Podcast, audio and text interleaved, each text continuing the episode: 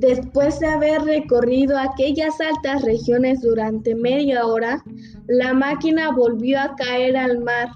Eran las cuatro de la mañana. Los náufragos tenían la mitad del cuerpo en el agua y el globo haciendo vela. Les arrastró durante unas horas.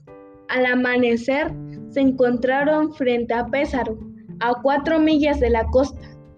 Iban a llegar cuando un golpe de viento los repelió al alta mar. Estaban perdidos. Las barcas espantadas huían de ellos. Por fortuna, un navegante más instruido fue a su encuentro, los recogió a bordo y desembarcaron en Ferrada. Viaje espantoso, ¿no es verdad?